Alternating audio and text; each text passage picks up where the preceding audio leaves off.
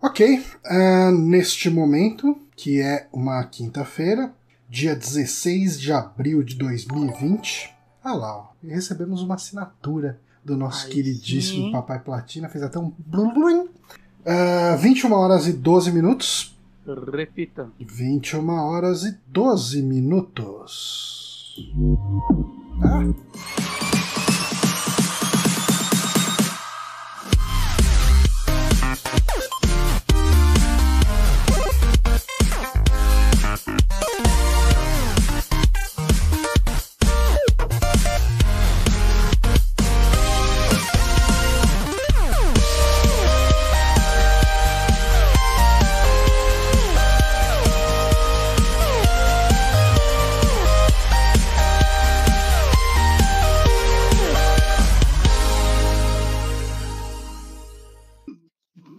De soltar o braço. Sim, mas você não vai soltar o braço, vai soltar a voz neste ah. que é o nosso podcast. eu sou Johnny Santos, estou aqui com ele que quer soltar o braço, Guilherme Bonatti. É que eu odeio notícias com nomes genéricos. Cara, tem umas notícias que o pessoal força, né, cara? Vou ler aqui, vou ler o nome, não vou falar de quem é. Beleza. Mas a notícia é: Trials of Mana, entre parênteses, Switch, promete ser uma releitura de um grande clássico de RPG, é, de RPG japoneses. Parece que a pessoa nem tentou, né? Cara, sim, é um remake do jogo. Tipo, né? Tipo, Caralho, mano. Sabe, uh, vai, vamos colocar assim, ó. Final Fantasy VII Remake promete ser uma releitura de um grande clássico dos RPGs japoneses. Ai, ai. Animal Crossing New Horizon é uma grande continuação. É uma continuação, né? Não falar grande, que eu vou estar dando uma opinião, pelo menos. Uhum. É uma continuação de Animal Crossing. Sabe promete que, ser uma continuação de promete, Animal Crossing. Sabe que, que, tipo, que chamada também funciona? Hum. Final, Final Fantasy VII Remake junta nostalgia com modernidade. Aí a thumb tem uma seta e um círculo numa montanha. É, não, ele bota aquela foto, aquela montagem, aquela imagem, sei lá como se fala isso, do Cloud novo de mão dada com o Cloud de Play 1. Achei bonitinho. Eu achei bonitinho também, mas eu, eu, colocaria essa imagem nessa, uh, nessa manchete. De acordo. Olha lá, o, o, o, Papai Platina disse que amanhã vai ter manchete dele. Fala aí sua manchete pra gente avaliar, Papai Platina. Prepare-se para ser escorraçado. Sete dicas para se dar bem em Final Fantasy VII. Ótimo, lista sempre funciona, cara. Lista vai ter clique pra caralho essa cara, porra, É isso aí, cara. Tipo, fala com, fala com o, o, o Six, cara. O Six, direto ele fala isso, cara. Porra, eu faço uma porrada de vídeo diferente, não sei o que, dá X views. Ele chega e faz top jogos escrotos do Sonic. Tem 10x de views, cara. Eu adoro uma lista, cara. Lista e é, é bom, né? Que, assim, é, o fato de se numerar ela mostra que, tipo, me atrai mais, tipo. Tem alguns canais que eu sigo, tem um que chama Skeleton alguma coisa, e ele faz muito vídeo sobre jogos meio obscuros, tipo de Play 1, por exemplo, uhum. né? E aí se ele faz um vídeo tipo jogos de terror japoneses exclusivos do Japão de Play 1, sei lá, deve ser um vídeo legal. Agora ele coloca top 5 jogos japoneses exclusivos do Japão de terror. Na mesma bosta, só que ele bota o número antes. É o mesmo vídeo eu vou clicar mais rápido. Acontece, funciona. Funciona. Eu sou parte de problema. Ah, ó, ó, ó, eu tinha perdido esse detalhe aqui da notícia do, do Papai Platina. Sete hum. dicas de Final Fantasy VII. Meu áudio tá consideravelmente mais baixo que o seu, João. Opa. Eu aumento ou você aumenta aí? Um, fala. Fala um você, pouco. Você tá me ouvindo bem? Eu tô ouvindo perfeitamente. Eu consigo abaixar o meu. O seu tá quase no topo. É. Eu abaixei o meu aqui, mais um cadinho. Fale coisas. Eu tô falando coisas que podem ser ou não o bastante, mas já já vai dar um sanduíche. É, eu, eu, eu acho que assim, pelas barrinhas aqui para mim, tá tá batendo tipo até mais ou menos o mesmo nível. OK. Comentem aí se o som ainda estiver ruim, que aí a gente, né, a gente vê o que Tenta ajustar. A gente vê o que a gente, a gente mete as duas mãos na cabeça e fala, cara, e agora? Deu. Mas sim, hoje é um podcast de indicações, como todos têm sido. Aconteceu uma co- algumas coisas no mundo dos games, né? O que aconteceu? Eu não lembro, mas eu lembro. Eu, eu ouvi o último. O vértice de notícias essa semana. E aí, tipo, nossa, eles tiveram notícias pra caramba, assim, mas eu não vi nenhuma delas acontecer. É, eu. Eu faz tempo que eu não presto atenção em notícia porque eu tenho focado muito no trabalho, assim. Tô, tenho um sistema pra entregar na quarta-feira que vem. Então você imagina como que tá. É, ah, o- Adiou uma semana do sistema e vi umas notícias aí, Johnny. Ah, Crisis Remaster, tá aí uma notícia que eu não consigo entender porque as pessoas estão se importando. é, realmente um remaster de Crysis. É, é que Crisis, pra mim, tira- tirando o lado técnico, é um jogo muito chato. Ah, o Jason Schreier saiu do, do Kotaku, eu nem tinha visto. Ixi, Então acabou o toque. Acabou o Kotaku. Subiu no telhado o menino Kotaku. Pra onde o Jason Schreier vai? Carreira solo? Não sei.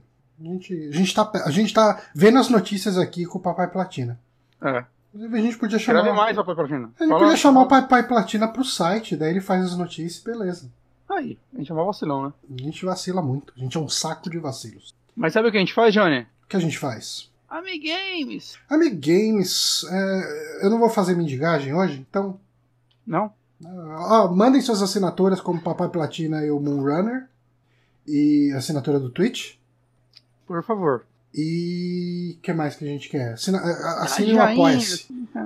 Ah, isso aí já a gente nem se importa mais. Não? A gente, só, a gente só quer pagar o servidor. Todo, todo o resto é lucro.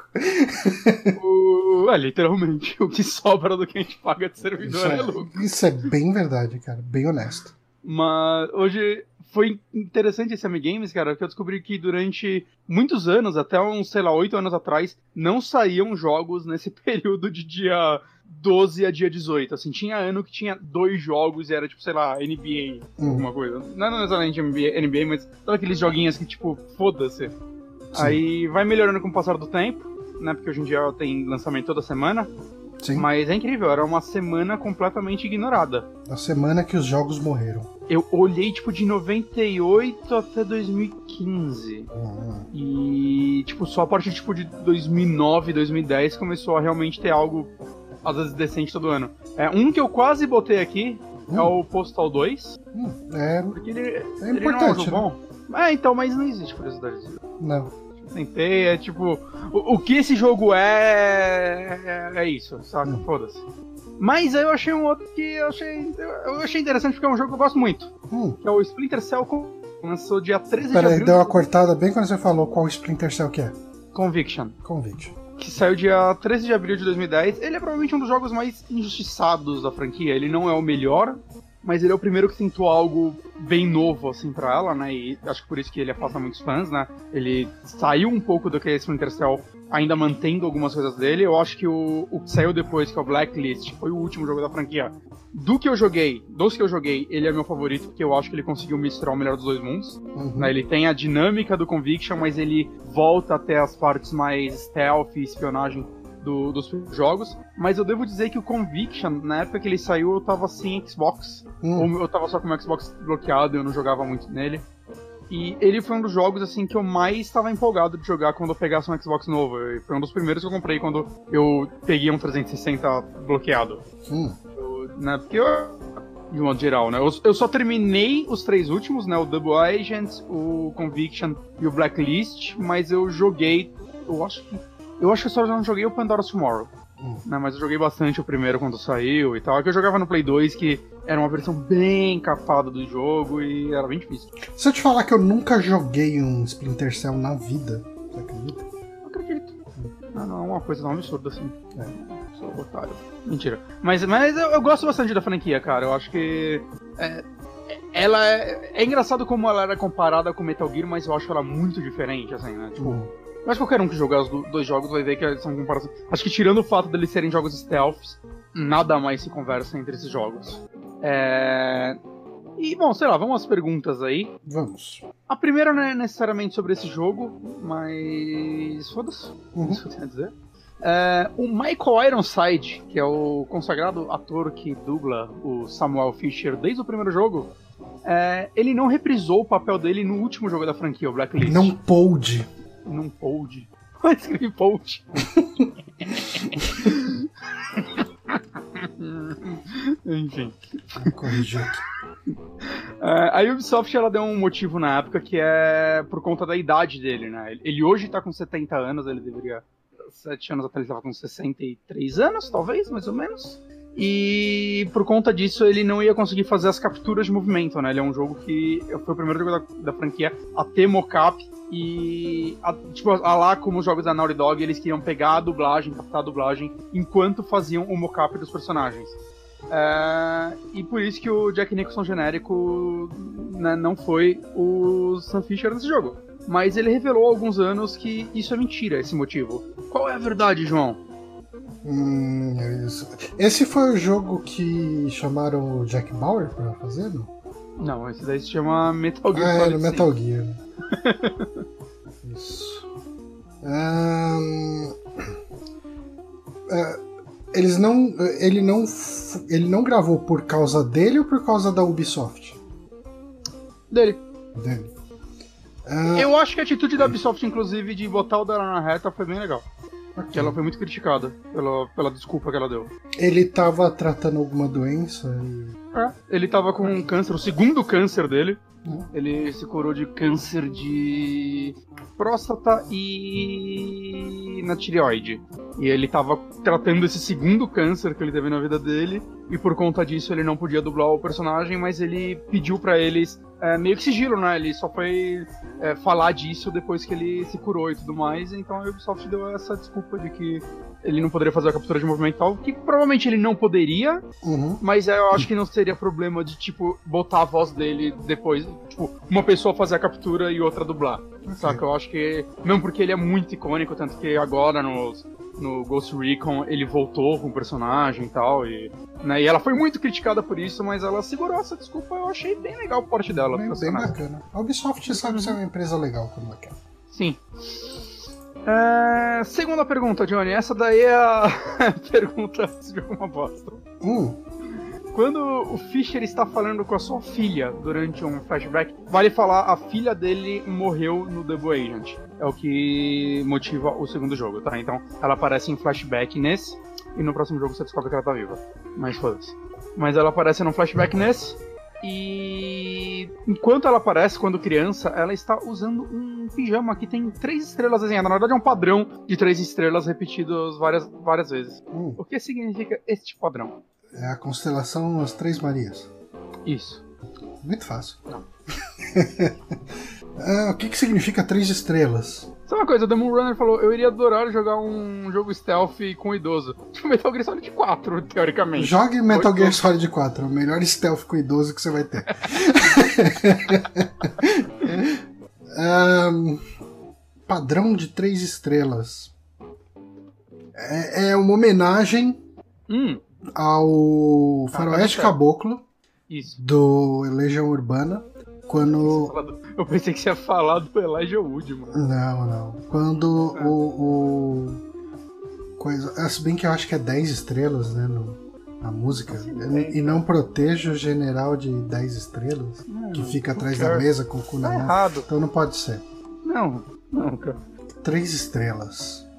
Uma estrela é pela China comunista, uma estrela é por Cuba e uma estrela é pela União Soviética. Ainda não. Mas o caminho tá bem merda, assim. Continua tentando, tá da hora. É, três estrelas. Um padrão de três. Elas têm cores diferentes? Sei lá. Eu não São vi, só estrelas. Acho que isso não é relevante. Não é relevante. Não, acho não. Tipo, definitivamente isso não é relevante. Padrão de três estrelas. Eu não faço ideia. é mais, mais fácil de responder. É a logo da série, da franquia. Porra. Que são os três, os três negócios do, do. Ah, garoto. Mas vamos lá, a terceira eu descobri hoje. Olha Eu só. daí pesquisando e eu achei bem legal. É bem fácil. Mas, originalmente, João, o jogo seria bem diferente, sendo mais aberto e com o Sam tendo que interagir com o ambiente e se misturar com pessoas para espionar autoridades, ligeiramente parecido com Assassin's Creed. Isso acabou sendo descartado, graças a Deus, mas ah, algumas ideias foram reaproveitadas em outro jogo, Qual. Assassin's Creed. Droga. Caralho. Sem interagir com o ambiente, se misturar entre as pessoas pra espionar a autoridade. Cara, o. o. Watch Dogs? Sim. Ok. Aí. Aí. Não é legal? É legal. É tipo, não Hot Dogs, Hot Dogs é um jogo horroroso. Um, o dois é muito legal. Mas, né, tá aí, ó, aí, aí. Nada Eu se acho que- perde. Mas eu acho que tá na hora de um aproveitar. novo Splinter Cell, cara. Que eu, eu, eu, eu- eu quase pego Wildlands em algumas promoções só pra, tipo, jogar as missões com o Sam Fisher. Que ele tá no novo também, eu acho. Eu gosto muito de Splinter Cell. O Blacklist é bom pra caralho. O Sam Fisher, ele aparece. O Sam Fisher é exclusivo dos jogos ou tem romances dele? Então, foram, saíram livros dele depois dos jogos, mas se eu não me engano ele foi criado pros jogos. Uma das perguntas que eu ia fazer era sobre isso. Hum. Porque no- a partir do Conviction, né, que tem combate corpo a corpo, e o combate que ele luta é Krav Maga, Hum. e aí eu descobri que ele começou a lutar Krav Maga, isso daí veio dos livros, que Hum. vieram pra ser depois dos jogos. Nos livros ele luta Krav Maga. E aí quando foram pegar o combate corpo a corpo do jogo, né, pegaram esse- E o, o coisa lá, o. O Tom Clancy, ele ainda era vivo quando apareceu o Splinter Cell? Era, né? Era, ele morreu não faz muito tempo, Não, Clancy. faz pouco tempo. Fazer uns sete anos, sei lá. Por aí. Eu, eu, eu- não sei se ele... O primeiro Splinter Cell é da Xbox original ou já é do 360? Original, ele saiu da Xbox original e depois uma versão bem capada pra Play 2. Hum. Ele era um jogo ridiculamente impressionante, assim. A porta Eu lembro que eu jogava e tinha, tipo, é as correntinhas você bate. Impressionante. É, Não, é que cortou logo depois do impressionante. a parte visual dele, Hum. né? Tipo, as sombras dele era um negócio meio surreal. Um pouco da física, sabe? Tinha, tipo, sei lá, correntes ou tecido. E o tecido ia contornando o seu corpo já. é. Era, tipo, muito bonito o jogo nessa época. Legal. Eu, eu tenho muita vontade, assim, de maratonar essa franquia. O foda é que, tipo, eu comprei há um tempo atrás o Chaos Theory e o Pandora's Tomorrow no Steam pra PC. E- Esses jogos não são adaptados. Da época que o jogo era portado pra PC igual a bunda, eles não são adaptados pra jogar com controle. Ficou tudo. tu- Tipo, ele começou a reconhecer o controle como se fosse um mouse. Eu não consegui de forma alguma. Alguma galera deve fazer, sabe fazer isso, mas saca, é. é, Não é um porte muito maneiro, não, né? Eu, eu, eu acredito que se você tem um console, um Xbox, ou até Xbox ele da jogo do primeiro Xbox ou não? Só do 360. Não sei, eu acredito que se você tem um Xbox, esses jogos é tipo o melhor lugar pra você jogar eles. Hum. É, mas infelizmente. Podia, podiam remasterizar a porra toda um- uma coisa maneira, já que eles não querem fazer um novo, porque eles odeiam os fãs. Eu Acho que tem que odiar o fã mesmo. Mas o Blacklist é bom pra caralho. Eu tenho ele pra Wii U. Eu joguei o modo online dele com o Formiga. Quem é Formiga? Seu amigo. Ah, o Formiga, meu amigo. Faz muito tempo que eu não falo com Formiga, cara. Saudades dele. Eu também. A gente jogava toda semana. Que o modo online dele é meio grande. Aí são missões cooperativas feitas exclusivamente para online. É muito legal. E toda semana, assim, uma vez por semana, a gente ficava no Skype jogando umas três missões. No Wii U. Foi a maior, maior Formiga- experiência online que eu tive no Wii U. O Formiga foi quem me trouxe o Wii U dos Estados Unidos. Aí. Por mim era gente boa. Perdi o contato. Pois é. Ele meio que sumiu. Assim, Uhum. é, sumiu de Não, eu vejo ele no internet. Instagram e tal. É, Instagram ele posta umas fotos do filho dele. Tá Grande Uhum. caramba. já. Sim. É, mas enfim, vamos falar das coisas que a gente tá jogando, fazendo, essas coisas? É bom, né? Eu, eu acho que essa semana você pode começar, que você tá com O o lançamento. né? jogo, o jogo que tá na boca do povo. Pois é, é, eu estou jogando o Final Fantasy VII Remake. Estou no 14 capítulo de 18. Caralho. É, tô com umas 30 horas. Hum. Em consideração, o jogo saiu na sexta, né? Uhum. Até aqui eu joguei bastante. Dado o meu ritmo de jogar as coisas. Olê, eu sou sem vida. É, enfim, é, o, o André pediu pra não dar spoilers. É, eu não devo dar spoilers aqui mesmo. Eu acho que é- o que eu quero falar aqui é mais uma. Olha o Sam Fisher no jogo. Pois é. Mais uma impressão geral do jogo. Tanto que eu, eu honestamente, eu nem preparei um texto aqui pra falar do jogo, sabe? Tipo, foi mais uma. Realmente eu vou falar mais o que eu tô sentindo jogando ele. Hum. Eu vou fazer o seguinte: 100%, e aí a gente amplia full screen e torce pelo Vou fazer melhor. o seguinte, eu abrir esse review e tocar ele aqui. Vou falar o review, né? enquanto alguém, alguém faz o review pra mim. Exato. E o IGN faz isso. É, mas enfim, uh, Final Fantasy VII Remake é aquele, aquele jogo uh, daquela conferência que provou que os sonhos podem virar realidade, né? Quando a gente teve uhum. numa conferência ele anunciado, o Shenmue 3 e o. Retorno de The Last Guardian. O Last Guardian, tudo, tudo numa conferência só. Vou falar uma coisa, rapidão. Hum. Eu, eu, ando, eu tava jogando o remake do Shadow of the Colossus, né, que veio na, na Plus. E uma coisa que eu tô. Que eu, tipo, eu comecei a pensar muito no The Last Guardian esses dias por causa disso, né? E uma coisa que eu tô sentindo, assim, é. Eu acho que eu tô começando a apreciar ainda mais The Last Guardian com o passar do tempo. Hum, eu não cheguei a jogar o Last Guardian. É, tipo, ele não é um jogo perfeito de forma alguma, saca? É, ele tem muitos defeitos. Mas, tipo, tá acabando a geração e eu acho que eu não joguei nada parecido com ele até agora nessa geração. Uhum. E talvez na passada. saca? E isso, isso realmente tá me fazendo dar uma apreciada maior, assim, nesse jogo. Hum. Eu já é. tinha gostado dele na época. Eu, eu, eu, saí positivo dele, de modo geral. Mas, sei lá, eu, ele cresceu, saca, pra mim. E acho que ele é um jogo que tipo, já foi esquecido. Eu queria só transmitir um pouco de amor pra ele aqui, desculpa. Fique transmitido, então, o amor. Mas, falando em amor, cara, Final Fantasy VII Remake, cara, um, eu esperava que eu fosse gostar dele, porque jogando a demo dele eu já gostei bastante. Uhum. Uh, mas ele ele tem uma coisa, cara, ele é muito. A, a, palavra em inglês é compelling. Ele é um jogo que ele te incentiva a ficar jogando, sabe? Tipo, uh, eu acho que. Sabe, eu acho que a melhor forma que eu teria para definir Final Fantasy VII Remake é. Vamos pegar a história de Final Fantasy VII e transformar numa experiência cinematográfica, principalmente.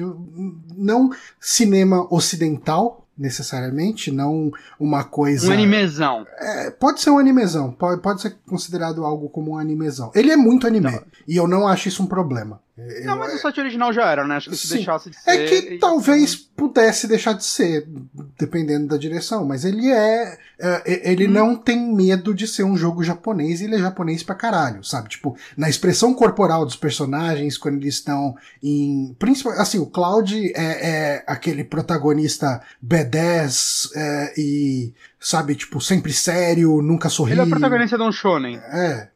E, os, tipo, o elenco de apoio é tudo aquele elenco meio exagerado, bem cômico, todo mundo, sabe? Tipo, uhum. uh, é, é, tudo muito animezão. Mas eu acho que o principal aqui é o ritmo e a dinâmica dele.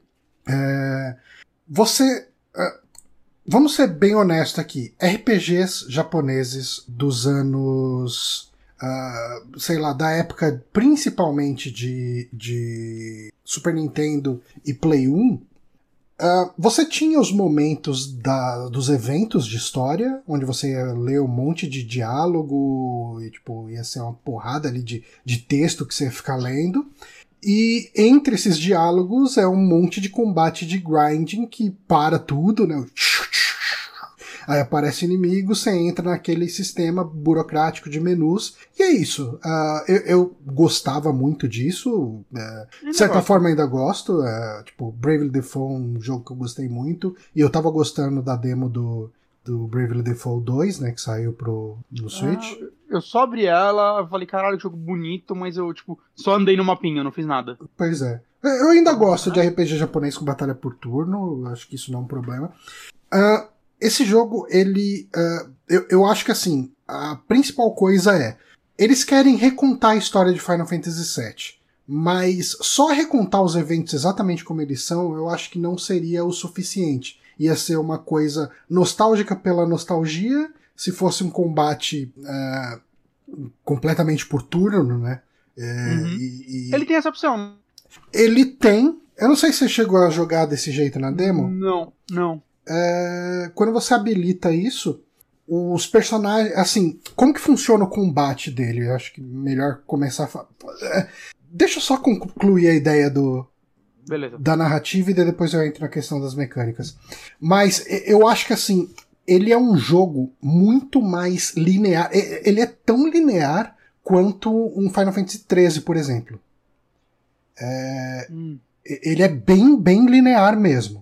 A diferença é que aqui okay. a história é interessante. É, porque o meu problema com o 13 nunca foi ele ser linear. Uhum. Uh, tipo, até onde eu joguei, eu aguentei umas 7 horas dele. Uh, é porque tava chato. Eu não, não, gostava de nenhum personagem daquele jogo. Exato. É, é eu acho que né? esse, esse é um dos grandes problemas. E, e eu acho que, assim, para mim foi um choque o Final Fantasy ser tão linear no 13. E, quando eu cheguei e peguei aquele Final Fantasy, eu tava esperando uma coisa que não fosse linear, porque. Uh, para mim, Final Fantasy não era sobre linearidade e sobre uh, a narrativa ser uh, servida por uma estrutura de gameplay uh, linear. Uhum. Uh, mas eu acho que aqui o que eles querem fazer é realmente contar a história de Final Fantasy VII de um jeito mais, mais atrativo, de um jeito mais agradável de você acompanhar, acompanhar aquela história. Então, você, cara, até o 14 capítulo, que é onde eu tô, tava praticamente impossível você parar para fazer grinding. É difícil, assim, Uh, ah, mas é, não tem a sorte que ele abre pra você fazer side quest e tal? Tem, só que assim, tem uma parte num dos primeiros capítulos e tem uma parte agora no 14. Caralho, e isso você acha bom ou. Aí que tá, eu, de maneira geral, eu tô gostando. Assim, é, eu sinto que ainda não dominei o combate dele. É, eu, eu morro bastante nesse jogo. Hum. E eu acho que se eu tivesse uma opção um pouco de grind, se fosse mais fácil entrar em combates nesse jogo, é, eu talvez tivesse um pouco mais. Uh, uh, um pouco mais familiarizado ou me permitiria arriscar mais no combate, tentar coisas diferentes, uh, justamente para entender melhor o combate dele, as nuances dele, né? Uhum. E, e, assim, só fechando então a questão da narrativa, ele, cara, o tempo inteiro uh, a gente tá entrando em cutscenes. É, tipo, se você pegar um vídeo no YouTube de todas as cutscenes de Final Fantasy VII original, deve dar tipo umas duas horas, três, sei lá. Ele não tem tanta cutscene de história. Ok. Porque muito da história acontece nos, nos textos, né? Sim, sim, sim. É, e era caro pra cacete fazer aquelas cutscenes na época do. Porra. Do, do Play 1. O jogo tinha três CDs por causa das cutscenes. É, e esse, cara, uh, o tempo inteiro você tá sendo bombardeado com história do jogo em formato de cutscene e em combates importantes existem muitos eventos cinematográficos durante o combate. Sabe, você tá fazendo a luta, que é uma luta bastante ágil já, e uhum. de repente, sabe, aparece um outro cara e tipo o inimigo de repente ficou mais forte, daí vai mostrar o Cloud subindo, pulando em cima do cara e, e eles trocando golpe de espada, sabe, não sei o que e tal, e daí o cara ficou mais forte, daí beleza, daí você vai começar a lutar contra ele mais forte. Mas tem essa dinâmica para contar uma história de um jeito mais bonito, de um jeito mais uh, mais empolgante, eu acho que empolgante é a palavra. Ele é um jogo que ele te puxa e, e assim, por que que eu tô com 30 horas em uma semana nesse jogo? dando, tipo, sendo que, sei lá, na, na terça-feira eu trabalhei 13 horas seguidas. Como que eu tô arrumando tempo para jogar ele? Como que tá sendo essa dinâmica? É, eu acho que ele não te dá respiro no sentido de, ah, ok, eu terminei um evento grande, agora vai ter uma calmaria, então acho que eu vou parar de jogar aqui. Parece que as coisas quase nunca acalmam. Parece que tá sempre hum. tudo urgente e a história tá sempre andando. E, e por isso até. É um jogo dinâmico, né? Ele é um jogo muito dinâmico, cara. E, e eu acho que por esses eh, motivos que ele não. Uh, ele não para a história para você ficar fazendo grinding. Uhum. Sabe? É, de fato, cara, tipo, eh, você não tem um espaço para você ficar grindando. Você, tipo, a história tá sempre acontecendo e você fica compelido a ir em direção à história e ver para onde vai desdobrar. Uh, nesse ponto é importante para mim porque eu tentei jogar Final Fantasy VII algumas vezes. Uma experiência com Final Fantasy VII ela é bem curiosa, porque uh, eu já comentei aqui algumas vezes que na época do Play 1, o Play 1 era do meu irmão mais novo, que tinha um quarto só dele, e eu não ia no quarto dele para ficar jogando Play 1. Aí eu ficava jogando Saturn no, no meu quarto. É, eu gostava de Saturn, eu gostava de jogo de luta e tal, então não era um sacrifício para mim. Mas então, assim, eu tive muito pouco contato com Final Fantasy VII na época. Eu tentei uh, jogar Final Fantasy VII depois de novo. Tentei jogar no, no, no PSP. Eu cheguei até mais ou menos a parte onde esse acaba. E eu acabei dropando de novo. Sabe? Tipo. É, eu não sei, não me empolgou, não me envolvi e acabei parando. Ah, eu, eu, terminei ele há uns 3, 4 anos, eu contei a experiência aqui no saque e tal. Uhum. Eu saí bem positivo dele. Ele, cara, ele é considerado por muita gente o melhor Final Fantasy. Né? Tipo, Sim. É, e, e, eu vejo o porquê, assim, e, não é, é ele toa, é entre os é melhores. Uhum. E, e assim, a minha experiência de jogar a fundo Final Fantasy VII foi pegar um save do meu irmão e ficar bridando Chocobo e, e, matando as weapons, né? Tipo, eu no save do meu irmão, eu que matei a Ruby Weapon e a Emerald Weapon. Caraca. Eu peguei, tipo assim, eu fiquei grindando, uh, e, tipo, fazendo o Chocobo dourado e fazendo, tipo, e matando as weapons, que era o desafio mais foda do jogo, né? Eu acho que eram mais difíceis até que o Sephiroth, não, não tenho certeza. Hum. Quando você jogou, você chegou a matar elas? Matei, mas eu usei umas trapacinhas que tem no, no remaster. Ah, ok. Eu usei umas eu, trapacinhas que tem no jogo de verdade, para ser honesto. Tipo, hum. se eu usava. Tinha um summon que deixava. Acho que era Phoenix, o summon, não lembro direito. Que hum. deixava todo mundo com aquele revive, que se morrer hum. ela revive. Sei. E, é, cara, era o tempo inteiro usando isso em todo mundo, porque o cara tinha um. um a, a Ruby Weapon, acho. Ela tinha um golpe que tirava 9.999 de todo mundo. Mas a minha experiência com, com ele foi isso. Então eu nunca tive uma experiência. Cara, eu sei muito pouco sobre a história de Final Fantasy. Assim, eu sei o grande evento da, da morte da Aerith e tal. Uh, sei mais ou menos alguma coisa sobre o tal do Zack, né? Uhum. Que... Que, que... engraçado, né? Que a morte. Eu não sei se ela é repetida nesse daqui, nem então não é spoiler, porque eu nem joguei. Uhum. Né? Eu vi muita gente questionando se ela ia ou não morrer antes do jogo sair, e eu não vi ninguém falando se isso acontece ou não pós, né? Uhum. E espero que continue assim, mas é engraçado como isso acontece tão no começo do jogo. É. Eu tava esperando que, que tipo, era um dos eventos finais do jogo, e é, é tipo, uau! É, é, é, sei lá, cara, é 5 horas de jogo, eu acho que isso já acontece. é muito rápido, mano. O, quando, o... quando aconteceu, eu fiquei surpreso, porque eu, tipo, todo mundo só falava disso, né? E aí, tipo, aconteceu. Caralho, já? Saca? Tipo, ah, eu até, tipo, fiquei meio assim que eu, ah, mano, eu nem me apeguei a ela ainda, pensei que ia acontecer mais hum. coisa. Então, uh, tipo, o nosso queridíssimo Matheus Forni, ele tá falando que isso não vai acontecer nesse jogo. Pelo amor de Deus, isso não pode acontecer. Tenho fé que não vai acontecer. É, ninguém Porque, cara, pode, né? ela, ela é adorável nesse jogo, cara. Tipo, uh, ela é aquela epítome da pessoa bondosa e carismática sabe? Uhum. Eles estão montando ela como a, a, pessoa que você menos quer que morra, sabe? Tipo, ela já tá morta ainda. É, é então ela tá. Ih, mas ela não perde a oportunidade de falar sobre morte, sobre uh, o que, que a gente deixa pros outros quando a gente parte ou, e tal. Então... no final é o Cloud que morre e a segunda parte você joga com ela. Uou! Mas, cara, assim, eu tô, eu tô adorando acompanhar essa história nesse formato. Uhum. Eu, eu tô envolvido com todos os personagens, eu acho que ele dá um tom de dramaticidade. É, é anime, é anime, mas ele dá um tom, tom de dramaticidade legal. Uh... Até eu conseguir jogar esse jogo, eu vou tomar tanto. Então, cara, eu acho que assim, de tudo que eu vi o pessoal comentando, existe uma cena que eu adorei não ter tomado spoiler dela. Ah, não vou tomar é... agora. Mas, enfim, tem a ver com o Cloud vestido de mulher, que apareceu em todo o trailer e tal. Ah, já vi uma foto disso. É, eu tava preparado para isso acontecendo, porque eu cheguei a jogar essa parte no Final Fantasy VII original.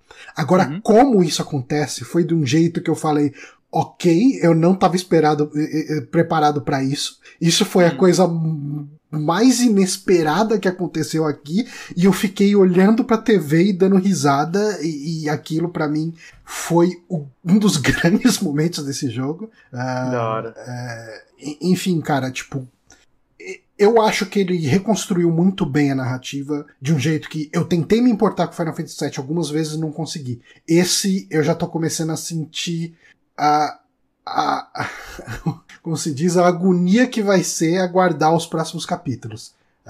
ah. Que eu tô no 14 capítulo, né? De 18. É, quando eu entrei nesse capítulo, falou: Ó, oh, uh, você tem um monte de missões aqui para você fazer, e de, tipo, depois que você sair daqui, você não vai poder fazer elas. Então, assim, eu acho que o jogo ele vai entrar numa reta final. Por isso que eu comentei no Twitter, né? Que hum. eu acho que eu tô entrando numa tá final. Quest, tô fazendo todas. Todas, todas. Ah, sidequest é, ah, vai lá, mata tal coisa, vai lá, pega um item pra mim, sabe? Tipo, o padrão, daí você vai e enfrenta os inimigos, assim, tipo. Ah, não tem umas historinhas paralelas legais? Ah, tem uma historinha paralela da, da End of the Slums, eu não sei se isso tinha no original. Não, não me clica a cabeça. É, enfim. Tem algumas historinhas paralelas. Tem sidequest de Companions? Eu adoro quando os jogos são isso. Não. Não, não tem nada de sidequest de Companion. Não. Mas. Mas. É... Cara, é, eu, eu tô adorando e, e eu vou sentir muita. Tipo, eu vou ficar numa ansiedade muito grande quando ele acabar. Agora vamos falar de mecânicas dele. Uh, o combate dele, né, para quem jogou a demo já sabe como funciona mais ou menos. Uh, mas o combate dele, ele funciona num esquema que você vai atacando, é, tipo, com real time mesmo, né? Você vai dando espadada, esquivando e defendendo né, os golpes dos inimigos. E conforme você vai atacando, você vai aumentando a sua barra de Active Time Battle, lá, que é o, o, que tinha nos Final Fantasy clássicos. Acho que desde o 4 tinha isso, se bobear até o 3 tinha já. É, dos Final Fantasy antigos, que é sua barrinha, uhum. quando enche sua barra, você pode dar um, um. Você pode executar uma ação que é ou usar uma das habilidades uh, que não usam MP, e daí tudo aqui, tipo, os limites, né? É, eu acho que todos eles eram limit break, sabe? Tipo, Braver, uh, Crosslash, Crosslash acho que é limite ainda. Hum. Uh, tem o Triple Attack, eu acho. Enfim, eu sei que eu lembro de ter visto esses ataques no Final Fantasy VII original como limit breaks. E eles são ataques que você desbloqueia a cada arma que você pega. Uh, cada arma tem Sim. um ataque novo, né? Uhum. E, e se você usa esse, esse ataque uh, um certo número de vezes, você consegue. Você aprende esse ataque, daí se você trocar de arma, você consegue usar ele. Ok. Não é muito. Não são muitas vezes que você precisa usar para aprender. É, ok. É, tipo ele é um jogo que ele é muito pouco pensado em grinding mesmo, sabe? Tipo, em tudo. Ele é um jogo que foi feito pensando muito mais na narrativa do que você ficar upando para ficar overpower. Ok. E, e assim, uma, uh, isso eu acho que tinha muito no. Eu acho que essa mecânica existia no, no Final Fantasy XIII, se não me engano, que era o lance de stagger nos inimigos. Você tem que atacar o inimigo, daí você vai aumentando uma barrinha de stagger nele. Que é tipo cansaço, vai. E se ó, o, o, sobre o, usar as habilidades das armas, o Papai Platina diz que é 10 vezes que você usa, você armazena já. Ah, ok. Uh, enfim, eu tava falando. Stagger? Tá. Do, tipo assim, você vai atacando o inimigo, com um golpe normal, é, é difícil você chegar em stagger do inimigo. Geralmente os inimigos dão stagger se você usa a magia que é efetiva contra ele, ou se você. Uh, uh, assim Conforme você vai atacando, tem um status antes do stagger, que eu não lembro o nome dele exatamente, mas é como se o inimigo tivesse pré-stagger, assim, tipo, o inimigo tá ficando cansado. E daí, se você nesse momento começar a atacar ele com as habilidades, né? É, isso hum. varia de inimigo para inimigo. Tem inimigo que ele é mais forte contra, com, contra ataque físico, então ele vai ser menos suscetível a ficar em stagger com ataque físico, vai ser mais suscetível por magia. Uh, quando ele entra nesse status, você tem que atacar ele muito com as habilidades. E quando você ataca o suficiente, ele entra em stagger, daí ele fica um tempo sem poder reagir. E daí você vai. É, é, o Papai Platina falou estresse. Eu não sei se é exatamente essa palavra, mas pode ser que seja, é que eu não lembro mesmo. Uh, e daí você vai sair atacando ele que nem louco quando ele entrar em stagger para tirar o máximo de vida dele possível. E aí você vai, tipo, você vai conseguir reduzir mais a barra de vida dele. Ó, ganhamos uma assinatura aqui do Tito, Tito RCK. Muito obrigado, Tito. Muito obrigado. É, e em alguns inimigos essa mecânica ela é adaptada uh, de outras formas. Por exemplo, quando você enfrenta o, o Behemoth, uh, o Behemoth Type Zero, acho que é o nome do boss, Uhum. É, ele tem as patas traseiras, as patas dianteiras e o, o, o, chifre.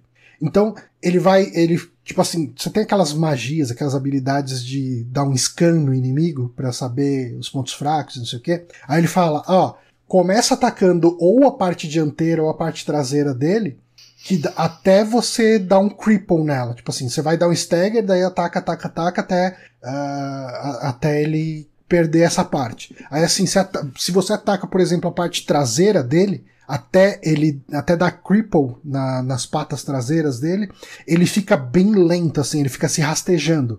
E, e, não é só ficar lento que nem nos RPGs antigos, tipo, ele tá lento, né? He's slow, pô. Não, uhum. tipo, ele fica mancando, sabe? Ele fica ah, puxando as patas de trás e tal. É, e, e isso, assim, ele fica mais agressivo com as patas da frente durante esse momento. Então você vai querer ficar mais longe sabe? Uh, uma coisa que fazia mais ou menos pouco sentido no Final Fantasy VII original, ou em Final Fantasy dessa época, é a questão do ataque a longa distância. Uh, aqui você tem uns inimigos voadores que se você for atacar com o Cloud, o Cloud vai ficar pulando e atacando ele, mas os golpes especiais, quase nenhum deles é aéreo. Se bobear, nenhum é aéreo. Então você não consegue atingir eles. Nesse momento você vai querer usar a Aerith e o, e o Barrett. Que eles vão atacar de longe e vão conseguir causar mais dano e deixar mais fácil esses inimigos voadores em stagger, sabe? Tipo, então, assim, eu acho que o combate dele ele deu uma eu não vou falar uma evoluída, ele, ele adaptou uh, o combate clássico de Final Fantasy para virar uma coisa mais dinâmica. E daí a gente entra de volta naquela questão que você levantou bem no começo dessa conversa, que é uh, o, o modo do combate clássico. Sim. Se você entra no modo clássico, toda a parte de defesa e ataque normal é feita automaticamente. Uh, eu senti que o jogo fica muito mais fácil nessa hora. É, hum. Eu joguei, assim, eu, acho que foi uma batalha no Coliseu que ele me ele perguntou se eu queria uh, lutar tipo, no modo clássico, no modo padrão. Foi alguma batalha específica que ele perguntou, né? Porque ele nunca tinha perguntado antes, e como eu já tava jogando no modo normal, né? Uh, eu falei, ah, deixa eu testar o clássico, né? E uhum. daí, assim, uh, os ataques normais e as defesas, os personagens fazem sozinho. E daí, quando enche a barrinha de ATB, você dispara um comando. Uh, hum. Como o, o, o, computador, né, a inteligência artificial, sabe muito mais uh, facilmente quando defender, quando atacar e quando esquivar, uh, o combate fica muito mais fácil. Dica 1 do Pavoy Platina, então, é jogue no modo por turno. pode ser, pode ser. Vamos ver as sete dicas dele. Né? um, O Zoraman aí, nosso queridíssimo Matheus Forneiro, falou: Ah, falaram das músicas. Isso é um colecionável interessante que tem no jogo. É, você tem. Eu acho que são umas 30 e poucas uh, músicas espalhadas no jogo que você acha ou em jukebox, ou em vendedores, ou em, em vending machines, né? Você tem umas vending machines para comprar item e tal. Uhum. É, e você consegue comprar umas versões das músicas, cara. E, tipo, é versão jazz, versão surf music, tipo, versão metal, de várias músicas do, do, do Final Fantasy VII original. E, cara, são versões maravilhosas, assim, são muito legais. Eu queria muito. É, o, inclusive o Saulo comentou isso comigo é, no Twitter hoje eu queria muito que desse para achar essas músicas em MP3, porque elas têm um efeitinho de som de rádio quando você ouve elas lá. Eu queria ouvir elas na qualidade full, sabe? É, porque são realmente e versões muito boas, cara. Versões Ah, mas já, já, já tá no YouTube. Ah, deve estar, tá, deve estar. Tá. Ou eles vão até tacar no Spotify. Eu não sei se a Square Enix costuma fazer isso. Cara, tem, eu acho que tem muita música de, da Square no, Spotify? No Spotify. É, é que eu não sei que ela é meio chata com a música dela, porque é. eu lembro que no Smash mesmo tem o Cloud e tudo mais. Tem tipo umas sete músicas, acho que. A, a Square tem uns negócios que é muito bizarro, tipo o. O. Videogames Live, eles. Eu acho que eles não conseguem usar alguma coisa de imagem porque a Square não libera. E daí, tipo, em um dos medleys deles, eles acabam usando imagem da Disney, que é mais fácil pegar liberação do que da Square. Caralho. Do, do, do Kingdom Hearts, sabe? Liberou a música e não, não libera a porra do. É que a música deve ter um esquema diferente de licença, né? Quando uma pessoa tá tocando a música, né? Não tá usando a cena original, não tá usando o áudio original. E assim, já que a gente tá no, no- no assunto música, eu gostei muito das releituras das músicas ah, que rolam no jogo mesmo, né? Foi o próprio. Cara, qual é o nome do, do, do, do maluco? O Nobuo Ematsu? É, o Nobuo Matsu ele trabalhou no remake. Eu imagino que sim. Quanto, Mas. Você sabe o que, que eu senti? Você sabe qual que é a vibe que eu senti na trilha sonora? E daí depois eu fui até confirmar se tinha sido ele mesmo que tinha feito. Hum, Eu senti a vibe. Eu senti que foi. Eles aplicaram uma vibe da trilha do Final Fantasy XIII nas músicas do Final Fantasy VII. Muitas Hum. músicas tão, têm uma cara de, de um instrumental, do jeito que a música cresce e tudo, da trilha do 13. E a trilha do 13 eu acho que é uma trilha muito injustiçada. Eu gosto muito da trilha do 13. não lembro dela. Eu acho ela muito bonita, assim. Eu, eu, tipo, eu ouvi muito, assim. Eu gosto muito de trabalhar ouvindo música. E Uhum. eu gosto muito de música que não tem a letra, porque daí não me distrai. É, não fico Ok. prestando atenção na letra. E eu tinha no, no meu computador, tipo, na época que eu trabalhava no Buscapé, eu tinha a trilha sonora do Final Fantasy XIII, e são quatro CDs, cara, são quatro discos o negócio. É, eu acho uma trilha maravilhosa, é do Masa, ah, Masashi Hamazu, Hamauzu.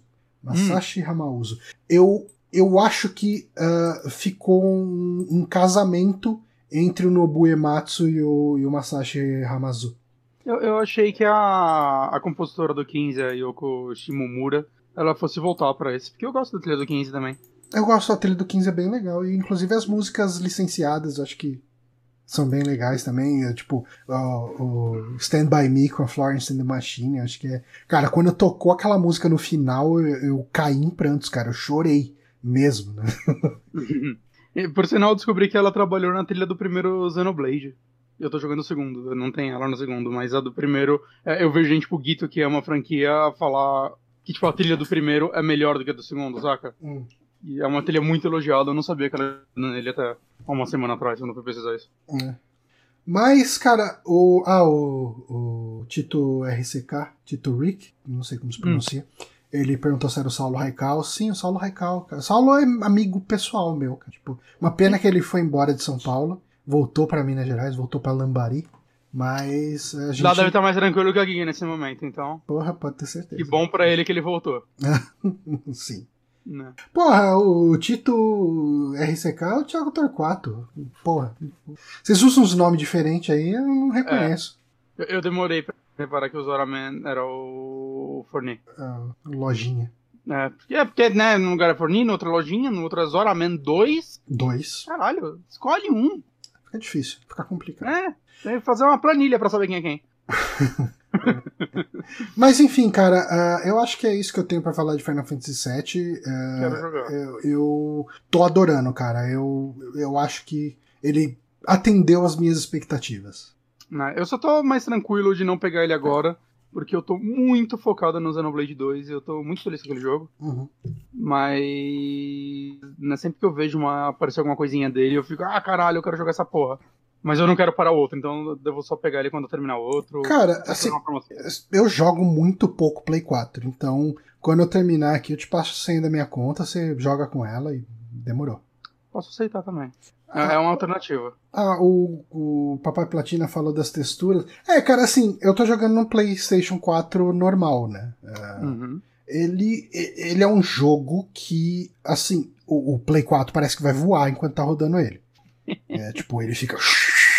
e tal, tipo. É aquele barulhão de ventoinho o tempo inteiro. E assim, as texturas é, demoram pra carregar, às vezes. Às vezes. isso é uma coisa. Talvez tenha tido algum update, eu não sei. Mas isso é uma coisa que eu senti principalmente quando eu comecei a jogar. Que. Direto você ia conversar com alguém. Aí você apertava o botão de falar com a pessoa. Aí ficava um tempo. Um silêncio, um tempo. Hum. Aí você olhava em volta, você via algumas texturas se montando, sabe? Tipo, de repente algumas coisas estão acontecendo até Era tipo aquela pessoa. Unreal Engine 3 na geração passada, todo jogo era isso. Não, cara, tipo, é isso, assim, tudo monta e daí a pessoa começa a falar com você. Ah, Caralho. e outra coisa também, da parte técnica que eu ia falar. Tem essa questão das texturas. O frame rate, pelo que eu vi, ele tá bom, né? Não, tá bom, tá bom. Uhum. O frame rate tem... Ah. Ah, então, ele tem muito loading escondido. Sabe? Tipo, ele Hum. tem uma porra. Assim, enquanto você tá jogando, você não vê loading. Mas todo canto que você anda da cidade tem aquele vãozinho estreito que ele vai se espremer todo pra entrar. Ah, Todo canto, que cara. cidade mal planejada da Todo, porra. é, cara, o negócio é tudo muito apertado, cara, tudo muito apertadinho, ele tem que se encolher, é, puxar a barriga ali e tal. Tem uns lugares que você tá andando e são lugares que ele não deixa você correr. É, e, e você, assim, pra alguém desavisado, a pessoa pode olhar, ah, por que, que eu consigo correr no jogo inteiro, mas menos nesse corredor aqui? Ele desabilita o botão de correr. Cara, nesse corredor que ele tá fazendo o loading da próxima cena. Então, você dá um tempo pro Cloud aí, porque os caras precisam montar essas texturas aí que elas não caem do céu. Porra, Cláudio. Porra, um, um jogo que, tipo, não tem. A gente não repara loading assim no world map, né? O Breath of the Wild, né? Uhum. E aí eu tava vendo essa semana um speedrun dele, um cara terminou, sei lá, em 30 minutos o jogo. Uhum. E ele faz uns negócios que você quica com o escudo do inimigo e você sai voando pro outro lado do mapa. Uhum. O, o jogo congela, às vezes, aí começa a carregar, assim, uma. E você vê ele voando, assim, e tipo, começa a aparecer árvore, aí descongela. Eu, caralho, mano, o maluco tacou loading no jogo. É. Ah, cara, é, é- é, tipo, são as estratégias que o pessoal precisa fazer pra, pro jogo carregar, né? Mas, cara, tipo, eu recomendo demais. ah, eu, eu, assim, nessa época de quarentena, eu praticamente. Eu não vou nem falar praticamente, eu não estou ouvindo podcast, sabe? Tipo, Uhum. porque me- a minha rotina de podcast era ouvir enquanto eu tava indo pro trabalho e enquanto eu voltava do trabalho. Como eu não tenho mais essa rotina, eu não tô ouvindo podcast. Então eu não vi se o pessoal tá gostando, se o pessoal não tá gostando, se o pessoal tá odiando. Eu sei que alguém comentou, o, o Power Otaku comentou no, no Twitter que tava ouvindo um podcast, daí o pessoal tava reclamando que era muito anime e tal. Tipo, eu- honestamente, eu não vi a reação da galera. No Eu... geral, vocês estão vendo só pelo Twitter, a galera parece estar gostando. Hum? É, então, o, o- o pessoal que eu sigo tá gostando. Ah, Mas eu não vi eu, crítica de imprensa, por exemplo. é, eu ainda não vi ninguém falando dele, tipo, em podcast também. Ó, a- agora que apareceu aqui na batalha, o status que eu falei que aparece na barra é pressed. Aí, tipo, o inimigo vai ficando pressed, e daí depois do pressed ele entra em stagger. Entendi. Essa, essa mecânica de stagger era do 13, né? Eu acho que o, o cara. 13 eu acho que tinha isso. Porque o 13 ele tinha o lance que você tinha aquelas instâncias de batalha, né? Que você tinha estratégias pra cada personagem. Hum. E, e daí eh, tinha uma delas era focada em deixar o inimigo em stagger. E uma, uma outra era dano, né? Dano pesado. E ele não recomendava você sair usando dano pesado enquanto o inimigo não tivesse em stagger, porque o dano pesado não funcionava tão bem no inimigo que não estava em stagger. Então você tinha que primeiro deixar o inimigo em stagger e depois fazer. Eu gostava muito do combate do 13, pra ser bem honesto. Assim. Ah, e, e assim, o Final Fantasy VII me fez querer de repente dar uma nova chance pro Final Fantasy XIII, porque eu acho que eu fiquei. Eu tive muito preconceito com Final Fantasy XIII, principalmente pela linearidade dele. E agora que eu consigo aceitar um pouco melhor um RPG japonês linear, talvez eu consiga dar mais chance entender, e, e prestar mais atenção na história, tendo menos preconceito com isso, mas eu não sei. Tipo, talvez, é bem talvez. É, às vezes eu penso em dar uma chance pro 13, mas eu lembro que tem vários outros que eu não terminei, então. Se um dia eu der uma chance pro 13, vai demorar, assim. Tem muitos outros que eu tenho que jogar antes. Uhum. Tipo, 12. O 12 eu basicamente nunca relei. O 12 ou 11? 12. Eu 12 né? é- E tem gente Cara, que gosta muito do. Você eu, gosta muito do Eu 12. gosto muito do 12, cara. Uhum. Então eu com certeza daria uma chance pro 12 antes, Antes do, do do, 13. do, do 13. Certo. Ah, mas é isso, então. Final Fantasy XIII recomendo absurdamente, gostei muito. Isso aí. Acabou o podcast? Acabou. Eu tô jogando o segundo jogo, o, o- ex-jogo que tava na boca do povo. Agora não tá mais, agora é só Final Fantasy, né? A galera só gosta de anime, essa porra. Mas eu tô jogando Animal Crossing. Eu não resisti. Falei mil vezes que não ia pegar esse jogo. Aí a Amazon cancelou minha pré-compra do Final Fantasy. Falei, então vou pegar esse jogo.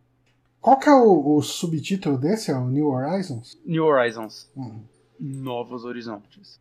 Cutucada na Sony porque o Horizon vai sair pra PC. Ah, garoto. Ah, mas. Acho que o melhor tweet sobre isso que eu vi foi aquele. aquele perfil fake do Kazu Hirai. Hum, desenvolva, não, não sei. tipo, a- a- tem um, você, você lembra do Kazu Hirai, presidente da Sony? Sim, sim, sim. Que foi presidente. Né? Daí, tipo, tem um perfil fake de piada Eu com pensei, Sony. eu pensei que tinha morrido esse perfil, ele não tinha se aposentado. Não, não, não, agora é o Kazu Hirai e CEO. Ah, ok. E ele postou, tipo, ah, Amazon França confirma System Software 7.09 de PlayStation pra PC. Ok. Eu dei risada dessa merda, desculpa. Ok. é isso que você queria falar, João. Eu achei muito bom, cara. Toda Ok. hora sai um rumor novo de uma coisa nova pra. Mas enfim, fale de Animal Então, Crossing. Cara, é, é- eu não sei como falar de Animal Crossing. Uhum. Eu acho que a melhor descrição que eu vi desse jogo é que ele é um jogo do Seinfeld. Hum, Ele é um jogo sobre nada. Mas ele é. Ele é um dos jogos mais. Eu nunca tinha jogado nenhum jogo da franquia. E ele é simplesmente relaxante. Assim, é um jogo que realmente, assim, depois que deu o horário do trabalho, eu abro ele e vou fazendo as coisinhas. E, tipo, sei lá, eu peguei ele. Hoje completou uma semana. Né? E ele tem muito o esquema de é, coisas que acontecem em tempo real, né? Então. O tempo do jogo, né? Ele tem. Cada dia tem. É literalmente bate com o dia de hoje, né? Então ele tem um relógio interno. Você começa a jogar às 7 da noite, vai ser 7 da noite no jogo. Né? Você coloca qual continente você tá, e sua região mais ou menos, e daí ele vai pegar até o, a estação do ano que você tá. hum. né? Então quando for inverno, vai ser inverno, e por aí vai, e aí vai mudar o cenário, vai mudar as coisas que tem. Mas o jogo é basicamente você é um personagem que se mudou para uma ilha, com uma agência, whatever, e sua meta é popular essa ilha. Evoluir ela, criar coisas, é, trazer moradores para ela. E ele é um jogo que ao mesmo tempo ele é muito simples, ele tem muita coisa pra fazer por causa disso, saca? Ele, ele tem essa mecânica dos dias e, sei lá, tem coisa que você vai fazer, ah, quero construir minha casa, consegui o material pra minha casa. Coloquei ele lá. Eu falo com o construtor, ele, beleza, é, amanhã ela tá pronta. E aí todo dia de manhã, não sei exatamente que horas, umas 8 da manhã, talvez? 6, não sei. Assim que fica de dia, é, vira tudo no jogo, né? Então, o que tava pra construir tá pronto, coisas que esperava, tinha que esperar, sei lá, as frutas vão nascer de novo, e por aí vai. E, cara, é um jogo onde você vai basicamente manipulando coisas dessa ilha. É, ele vai todo dia te liberando alguma coisinha nova, né? Obviamente até algum limite. E com isso você vai cri- criando e customizando o seu próprio lugar e pode ir na casa dos seus amigos, né? Amigos reais mesmo. É, e ele vai tendo essa interação, né? Ele tem muito lance. Quando você começa uma ilha, ele tem acho que seis frutas é, típicas que pode ser qualquer uma delas que vai ter na sua ilha, né? Então pode ser maçã, pode ser cereja, pera, laranja, coco e acho que tem mais uma, não lembro. E a minha, a minha por exemplo, que é o maçã. Então Hum. minha, minha fazenda só tem maçã. Eu fui pra fazenda do, do Gaudius, da ilha do Gaudius, né, amigo meu. E a dele era, eu acho, pera, mas ele já tinha todas. Então eu, eu roubei as frutas dele e plantei na minha. E agora eu tenho quase todas as frutas. Eu não tenho, eu tenho duas, falta duas. E cara, eu, eu não sei exatamente como descrever ele. Ele ele é um simulador de viver nessa ilha. Hum. Ele é um jogo sobre você querer completar as coisas, né? Ele tem um museu que aí tudo que você. Os insetos que você pega, ou os peixes que você pesca, você acha fósseis pela ilha, você vai entregando pra esse museu. É até incrível, cara, porque, tipo, é o museu mais foda do mundo que tá nessa ilha no meio do nada, assim.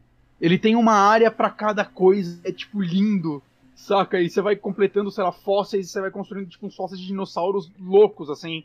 E o lance dele é todo o carisma, né, dos personagens e da própria Nintendo, né, ao criar Uhum. essas coisas. Então é tudo muito bem feitinho. É, ele tem um um esquema quase de MMO, assim, de sempre estar te empurrando uma coisinha a mais, você sempre tá evoluindo alguma coisa, né? Uhum. Então, ele tem. Você tem o dinheiro da ilha, né? Que são os Bells. Eu acho que o nome é os Bells. Uhum. E Parece você vai, que é sei lá, vendendo coisas, isso fazendo coisas para conseguir eles. Mas além disso, tem a- as milhas. Então tudo que você vai fazendo no jogo, você vai ganhando milhas, né? Uhum. Tipo pontos no cartão de crédito. E elas são usadas para outras coisas. E aí o tempo todo ele vai te dando desafio. Tipo, tem os- uma lista gigante de coisas padrões, que são sempre essas para você completar. Né, sei lá, plantar tantas árvores, falar com pessoas. É, é gigante. Direto aí no vídeo que você tá passando tá aparecendo isso. E tem em cima uma. São umas cinco ou seis que ficam o tempo todo mudando, né? Então vai aparecer alguma coisinha simples pra você fazer, sei lá, pesque cinco peixes, e você fez ela seguindo os pontos dela e vai aparecendo outro. E isso é tipo aquela cenourinha na ponta da vara que você vai estar Hum. sempre. Você sempre tá ganhando algo e você. Ah, beleza, deixa eu fazer só mais, só mais. Cara, no final de semana, sei lá, dois primeiros dias eu joguei umas sete horas seguidas dele. Caralho. E, mas o lance dele é que ele te motiva a ligar um pouquinho, né? Tem dia que eu ligo e jogo, sei lá, meia hora ou uma hora e eu faço meio que as coisas necessárias esse dia e eu avancei. E agora, assim, as grandes coisas só vão acontecer amanhã, então eu posso ficar aqui tentando ganhar uma grana, ou sei lá, viajar para outras ilhas para tentar conseguir coisa nova. Mas se eu parar agora, eu tô ok. Eu já evoluí as coisas diárias na minha ilha. E, saca, você pode ir avançando aos pouquinhos. Tem muita gente que tá trapaceando por isso, né? Tipo, mudando o relógio do Switch pra já ir pra outros meses. E... Eu acho que isso tira toda a graça do jogo, saca? Acho que o lance dele é realmente ir com calma, você liga e vai evoluindo aos pouquinhos. E é, eu tô vendo muita gente botar esse jogo como, ah, ele é um jogo relaxante para esse momento que a gente tá vivendo agora. Ah, sim. E realmente ele funciona assim. E eu acho que o lance dele de você jogar um pouquinho por dia vai fazer ele ser aquele jogo que eu vou jogar por meses ele, porque, ah, ok, mudou a estação do ano, agora tem coisas novas para pegar. Saca? Sei lá, sempre vai ter alguma coisinha nova pra você construir na sua ilha. Uma coisa que eu gosto muito dele é o lance de você poder fazer desenhos e pixel arts e, cara, você meio que pode usar esses desenhos pra, sei lá, criar pisos, criar camisetas. Cara, se olhar na internet, a galera tá recriando, tipo, mapa de A Link do Past no jogo. Não, eu vi isso. Fazendo os pixel art, assim. E é, é muito legal. Eu fiz uma camisa do Jason pra mim. Uhum. Ah, eu vi. e o que eu fiz foi pegar uma, um molde, assim, de... Como chama? De bordado, tá ligado? E ver os pontinhos e contando e eu mesmo montando ele. E eu fiz, saca? É super simples, é super intuitivo é, funciona muito bem e, tipo, eu que sou um leigo disse consegui fazer uma camiseta do Jason que eu achei mó legal, né? E, tipo, galera que manja tá arregaçando. Não, os caras estão cara. fazendo, tipo, roupa de... Hyrule, to, né? Tudo quanto é personagem, o pessoal tá fazendo roupa cenário de Pokémon. E, tipo, quando você cria isso, é, tipo, vai, criou um piso, aí eles vão colocando no mapa. E aí, como você pode moldar a sua ilha inteira, né? Você pode mudar a posição dos rios, os caralho, a galera tá realmente criando um mapa dos jogos, assim, é tipo, uau, saca, o, o uhum. Dreams tá 6% pra fazer e não sei se tá me dando, parece que a galera já tá mandando dele.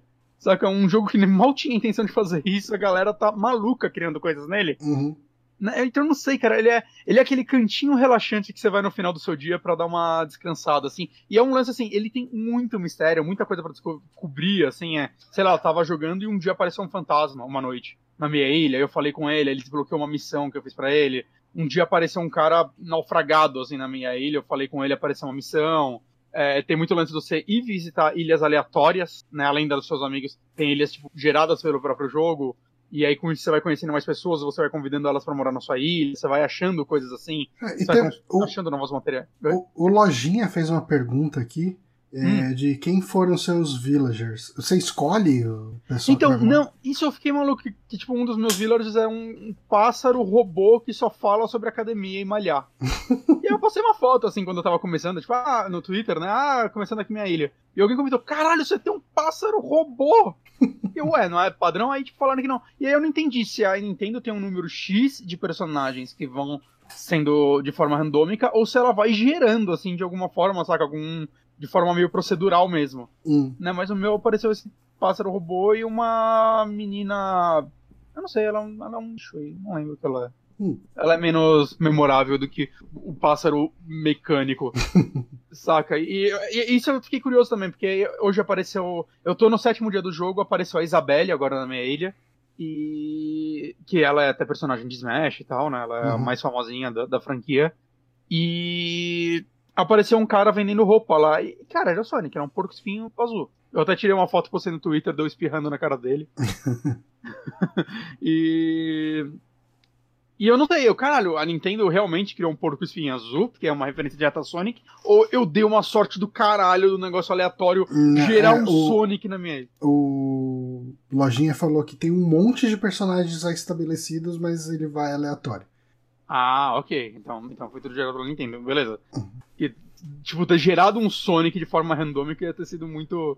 É, é muito Sonic aquele personagem, cara. Ele, ele parece o Sonic, na verdade. Uhum. Eu achei muito legal. Mas eu não sei, eu, eu, acho que ele tem alguns problemas de. Eu vou usar a palavra Johnny. Eu vou usar a palavra Johnny. Hum. Qualidade de vida. Qualidade de vida. É... Saca, tipo, ah, quando você vai construir coisa você tem que construir um por um. Eu quero fazer cinco varas de pescar para ter acumulado. Constrói uma, constrói uma, constrói uma. Saca? Pelo, pelo menos quando é o mesmo item várias vezes, deixa eu construir, escolher quantos eu quero. Pelo amor de Deus. Isso é uma coisa que eu senti falta nos Final, dos Final Fantasy clássicos no remake. O lance de você usar vários itens de cura num personagem. Você chegar hum. lá e ficar clicando várias vezes o X ali pra dar uns 15 potion num personagem, porque a potion é mais barata do que a high potion. Uhum. É, nesse, assim, ele até tem um esquema de você usar várias vezes, mas tem que deixar o L1 apertado e ficar selecionando a potion. Daí ele vai pegar a potion, usar, pegar a potion, usar. Tipo, nada é feito por menu, entre aspas. Isso é feito no jogo. Você vê ele usando a potion. E uma outra coisa que me irrita, eu sei que isso é da franquia, saca? Ele é estabelecido assim, mas eu gostaria que a câmera fosse livre, porque assim, a câmera só é livre dentro da sua casa. Lá você pode rodar ela 360 graus. No mapa, ela não é. No mapa você consegue só aumentar, levantar e abaixar ela em três posições. Uh. E isso eu acho muito ruim, porque. Primeiro, cara, seria mais legal, saca? Você poder mexer a câmera, eu não vejo motivo para não. E outro é às vezes você vai pescar, por exemplo, e tem uma árvore no meio do caminho, e aí você não vê direito onde está sua isca. Hum. E se eu pudesse rodar minha câmera um pouquinho, eu poderia ver ela e seria muito mais fácil de eu pescar em algumas regiões. Ok. Por exemplo, saca? É só um exemplo isso. Às vezes vai ter um inseto atrás de uma árvore, você não vai ver ele. Saca? Então. Eles poderiam aplicar o lance que muito jogo faz de transparência nos itens, mas não faz isso. Então eu, eu, eu acho um ponto negativo. Eu, ainda assim, eu gosto muito de como ele renderiza o mapa, porque ele é redondo. Você vai andando, parece que tá andando num. Sei lá, cara, num círculo, assim, parece um mapa de Mario Galaxy, mas que ele só circula nessa posição, né? Ele é tipo um. Aqueles rolos de fazer macarrão. Uhum. Tá ligado? E isso é, é, inteligente, né? Porque isso daí ajuda a tirar os objetos da sua frente, né? Nesse tipo de cenário. E cria um carisma pro ambiente, né? Eu acho que ele começou a ficar assim a partir do GameCube. Eu acho que o do 64 na hora assim a primeira versão desse jogo eu descobri não faz muito tempo, que é pra 64, né? O, o Disk System no 64. Hum, caramba. Eu não tenho certeza se o primeiro acessinho é do GameCube ou é o de DS. Eu não, alguém que manja mais a franquia vai me falar. Mas eu, eu, gosto, eu gosto desse tipo visual, assim, de como ele renderiza o mapa. Eu acho que é bem carismático, é bem bonito, assim. Mas ele tem esses probleminhas, assim, de qualidade de vida que. É, com certeza alguém vai falar, ah, mas é que a franquia é assim, tipo, foda-se, saca? tipo, é, o meu ele também tem um lance que eu odeio, que é o meu inventário, eu não consigo mudar a posição dos itens, tá? Então eu peguei lá, ele tem tipo quatro fileiras agora. Hum. Eu usei um item da segunda fileira. Vai ficar um buraco lá. Não dá pra apertar um botão que vai reorganizar tudo, ou até botão pra, tipo, tá, reorganizar por tipo, ou coisa do tipo. Não, vai ficar aquele buraco lá, o próximo que eu pegar vai entrar naquele buraco. Teoricamente, o jeito mais fácil de você reorganizar seu inventário é jogar tudo no chão e pegar na ordem que você quer. Que bacana. Por quê? E existe essa função dentro do storage. Quando você está na sua casa, você pode guardar tudo num armazém.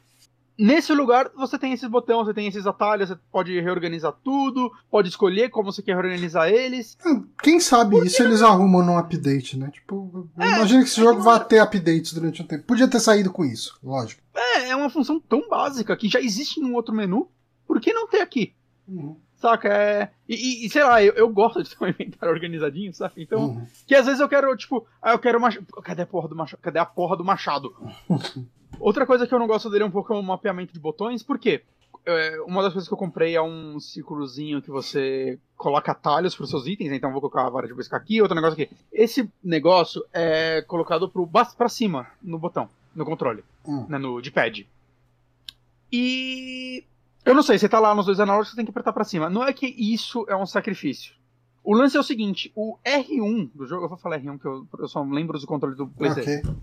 É, é um que abre um menuzinho para você escrever texto, para você falar com seus amigos. E o R2 talvez ou L1, ele abre uma rodinha para você tipo mudar, sabe que tá fazer os suas emoções, ah, rir, uhum. acenar, essas porra.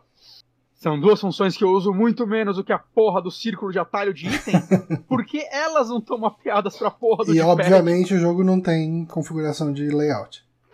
Não que eu tenha achado. Tem, me avisem. Eu não achei configuração de layout. Saca, por quê? O layout, eu, eu, vi uma notícia que saiu essa semana que o Switch agora te deixa configurar os botões, mas eu não sei como funciona isso ele tem remapeamento de botão na parte de acessibilidade dentro do console, mas eu vou remapear bot os botões e aí vai remapear para todos os jogos. É. Eu não quero remapear para todos os jogos. Eu quero hum, só pra esse, dentro de... Saca? É, é, tipo, caralho, Nintendo, vamos, vamos pensar. Uma coisa que eu gosto muito, que pelo menos eles pensaram bem, é ter o botão, o bolinha, você fala com as pessoas e interage com o mundo. Hum. Mas o de pegar item no chão é o Y, o quadrado. Hum. E eu tô misturando os controles tudo agora.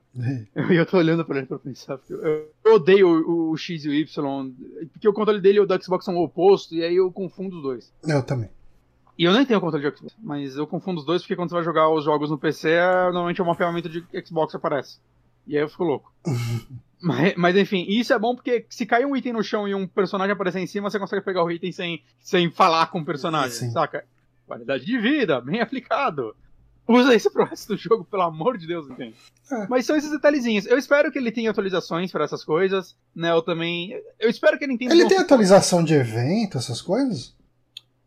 Então, por, ele, tipo, ele tem a atualização do, da época do ano, mas isso daí já tá configurado dentro do jogo, né? Uhum. Agora de evento, eu não sei. Eu, tipo, ele teve um evento de Páscoa agora. Ah, então. Mas eu não sei, ter. saca? Eu não sei se isso tá mapeado no jogo, tipo, ah, se eu voltar no tempo agora, vai estar tá tendo esse evento? Ou eles fizeram isso, saca, pra alguma atualização que. Uhum. Não, não. Se, se, eu, se eu colocar. Se eu voltar. Mesmo porque a Páscoa muda, né? Durante os anos.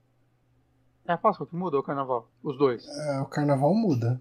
A Páscoa também muda? Eu acho que a Páscoa é fixo, tipo, ai, segundo domingo é, então, de, de não sei. Mas então não é, não, não, é sempre, tipo, não é sempre dia 20, sei lá. Não é sempre dia 20. Ela, ela muda. Então, né, isso eu imagino que vai ter, que talvez eles façam até diferente no decorrer dos anos, né? Eu, eu não sei. Mas não sei, cara, é, é, legal, assim, eu tô vendo muita gente também durante a pandemia fazer umas coisas meio interessantes nele, né? Tipo, teve uma pessoa que teve aniversário dela e a galera fez uma festa de aniversário dentro do jogo, já que uhum. ninguém podia podia se encontrar. E, sei lá, eu, eu vi o cara mexendo no, no inventário agora, mas ele tava dentro da casa. Hum. Gente, me fala se dá pra mexer no inventário. É, okay. Eu tentei todos os botões, não, não deu. Eu tô puto. Mas é meio que isso, cara. Eu acho que é um jogo que, tipo, quem tem. Eu acho que você, por exemplo, Johnny, seria odiar esse jogo. Eu não acho que ele é nada para você. É, eu também imagino.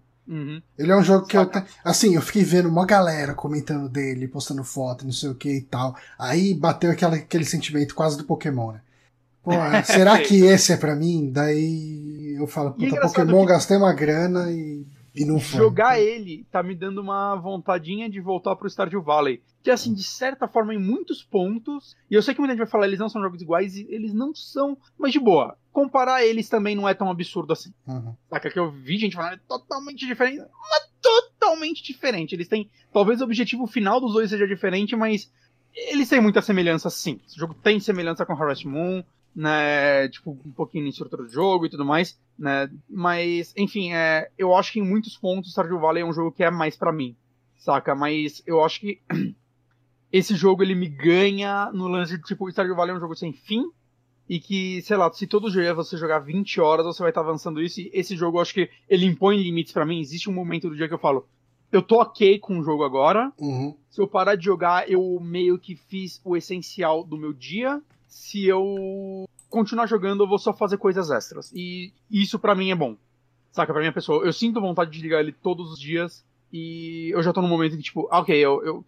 Tem dia que eu jogo ele mais de duas horas, saca ainda. Que, sei lá, eu, abro uns vídeos no YouTube, saca? E fico vendo vídeo enquanto eu fico aí cuidando da minha ilha, viajando para as outras, evoluindo minhas coisas. Eu gosto de ficar achando as coisinhas. Isso é uma coisa legal, né? O cara, ele abriu aqui o, o negócio de insetos, né? E do lado tem o de peixes também. E, e, você vê, tipo, tem insetos que só aparecem em meses específicos. Então, eu, eu, não vou conseguir achar tudo agora. Saca? Se eu jogar ele da forma que ele quer que eu jogue. E, sei lá, cara, o Gaudius, né, esse meu amigo, ele tá com mais de 50 horas de jogo. Ele ainda não completou, tipo, o último nível da casa dele. Saca? De ir evoluindo ela, tem coisa para ele fazer na ilha. Então é um jogo que, cara. É, é aquele negócio de, para quem liga para investimento X tempo de jogo, é, ele é um jogo que pode durar anos. Né? Muita gente fala que até o do GameCube tem gente que joga até hoje. Ah, não duvido. Né? Então, né, sei lá. Eu, eu realmente estou gostando dele. Eu sinto que os fãs da franquia estão gostando dele, né? Que é o primeiro Animal Crossing para console desde o de Wii. Que o Wii U teve um Animal Crossing, mas é tipo um Mario Party. Uhum. Então, né, que, tipo, é, não, não é um Animal Crossing, né? Um, um spin-off de Animal Crossing. E, pelo visto, assim, as ideias novas dele, tipo o lance de você é, mexer a ilha e tudo mais, é, agradou muito as pessoas. Então, sei lá, eu, eu acho que se você é fã da franquia, você já sabe mais desse jogo do que eu, mas não se importa. é, se você ainda não sabe, é, tipo, eu acho que ele vai te agradar. Né? Acho que se você gosta dos outros, você vai gostar desse. Como eu não joguei os outros, essa é a minha primeira experiência com a franquia, eu tô bem feliz com ele. Legal. E eu acho ele muito bonito, cara. Eu acho ele. Não, o carisma dele é, é inegável. Exato. Animal Crossing New Horizons, então. Uh, é. Exclusivo do Switch, obviamente. Mas aí, um jogo pra você se perder na sua ilha e aprontar muitas confusões. E agora, Johnny? Para tá, eu vou falar de um joguinho. Eu, eu não pretendo falar muito dele, porque de, de verdade não tem muito o que falar dele. É, se você conseguir falar um pouquinho rápido, que eu queria falar de mais uma coisinha também. Uhum. Eu vou tentar falar bem rápido. Uh, eu comecei a jogar um, um jogo que eu já tentei jogar algumas vezes, e dessa vez eu finalmente engrenei, que é o Beneath a Steel Sky, que é um jogo que tá de graça no GOG há muito tempo. Assim, é, tipo, eu tenho. É, eu acho que ele tá de graça no GOG, deve ter uns uh, sei lá, uns 5 anos pelo menos. E, assim, toda vez que eu ouço alguém falar desse jogo, eu ouço alguém falando que, ah, é, tipo, é um jogo que tem abertura feita pelo Dave Gibbons, né, do, do Preacher, né? E, ah, é? É, se você olhar aí no, na transmissão, você vai ver que, sim, a abertura dele é feita pelo Dave Gibbons, é, é a arte dele. tipo, é. não, não tem o que falar sobre isso. Nossa, é, que legal, não sabia disso. É, e, mas é, é só a abertura. Eu, talvez encerramento, mas assim, não, eu tô com umas 3 horas de jogo e não teve nenhuma cutscene no meio, assim, né? Tipo, é, okay. é, é, só essa abertura mesmo. A, a história do jogo, ele se passa num futuro distópico, onde você tem, uh, tipo, no nível do chão, você tem uma wasteland gigante ali, onde as pessoas vivem de de caçar sucata, de. É, scavengers da vida, né? O pessoal uh, vivendo na Wasteland e vivendo de sucata. Uhum. E, assim, o, você já. O, o, seu protagonista, ele. Uh, ele era da cidade. Assim, tem esse, essa Wasteland e tem as cidades, uh, que são cidades que ficam suspensas, né? E uhum. são mega tecnológicas, as pessoas têm divisões muito bem feitas de castas, assim, de uh, no sentido de, de classes sociais, tem divisões de classes muito Uh, muito certinhas. As pessoas de um certo nível social não podem viver no segundo andar da cidade, por exemplo, sabe? Tipo, é tudo mega separadinho ali. E a história do jogo, uh, você tem uma introdução no começo ali, que o seu protagonista, o protagonista, né, e a mãe dele estavam viajando entre cidades. Uh, o, o avião que, ela, que, que eles estavam uh, caiu, a mãe dele morreu, e daí ele acabou sendo criado pelo pessoal uh, dessas Wastelands, né, quando ele era criança. E quando ele já estava adulto, chegou um pessoal da cidade lá para prender ele e levar ele para a cidade. Aí eles mataram todo mundo do vilarejo dos Westlanders ali e, e levam o seu protagonista uh, ah, para ser preso. Só que no caminho acontece uma merda ali, o helicóptero que eles estão te levando cai e o seu protagonista foge e uh, ele fica sendo procurado por terrorismo uh, ali nessa, nessa cidade metálica aí, uh, além de um céu de aço. Beneath the Sky. Hum. Uh, o jogo é um point and click. Uh, e ele é um point and click bem clássico. Ele é um jogo de 94. Né? Eu acho que. Deixa eu confirmar essa. Ou 94 ou 95, mas é mais ou menos dessa época, né? Uh, 94. Uh, e assim, em matéria de gameplay, cara, tenho muito pouco a falar dele. Ele é um, um, um adventure muito mais simples que os adventures da LucasArts. Ele não tem uh, um sistema de verbos. O que ele tem é. Você clica com o botão esquerdo do mouse para ver alguma coisa e com o direito do mouse para interagir. Né? Uh, se for uma alavanca, você vai puxar ela, se for um botão, você vai apertar, enfim. É, você tem inventário nesse jogo, então você vai. É, é, ele é muito clássico no sentido de pegar itens e usar item em tal lugar, etc, etc. E. Cara, essencialmente é isso. Ele, assim, ele é um point and click muito, muito basicão. Uh, eu acho que o nível de dificuldade dos puzzles não é muito difícil. Eu, eu diria que ele. Uh, se a gente fosse falar. Assim, sempre que a gente fala dos jogos da Wadget Eye, A gente fala, ah, são jogos tipos jogos da, da LucasArts e da Sierra, né? Sim. Eu acho que os jogos da LucasArts, eles, os jogos da Wadgetai puxam muito mais de Beneath a Steel Sky do que Ah. dos jogos da, da, da Lucas e da Sierra. É, Hum. o, tanto que assim, o inventário dele é aquele esquema de gaveta lá em cima, sabe? Você passa o mouse ali é, Uhum. e daí desce ali, você seleciona o item e usa. Você tem muito, pouca, muito pouco lugar para usar item, você tem árvores de diálogo, né?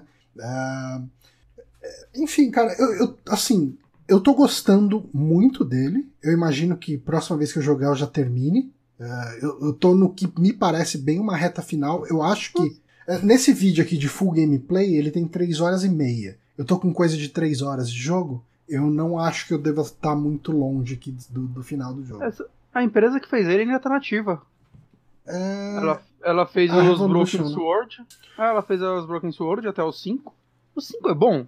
Eu nunca joguei. Quer dizer, eu joguei o começo do primeiro Broken Sword. Franquia meio consagrada, mas eu, eu não sei porque na minha cabeça eu sinto que o 5 não foi bem aceito, mas talvez eu seja errado. É que o 5 tem pra tudo, né? Hum. Tipo, os consoles atuais, celular, a porra toda, né? Ah, eu tô jogando. Deixa eu abrir aqui pra gata. E parece que eles estão relançando o Beyond. Não, Beyond the, the É. Sky. Parece, é uma continuação? É uma continuação que tá pra sair. É, É, até, até por isso que eu me animei a jogar o Beneath a Steel Sky.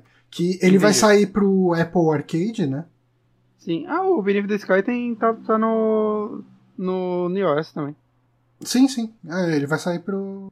Ah, tá. O Beneath, você tá falando? É, ele tá também pra celular.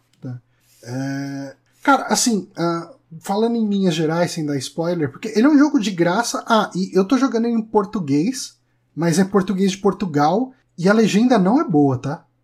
ok. Por que você não tá jogando em inglês então, porra? Porque eu, eu acho que eu não vi opção pra mudar Mas a dublagem tá em. em inglês. Ah, tá.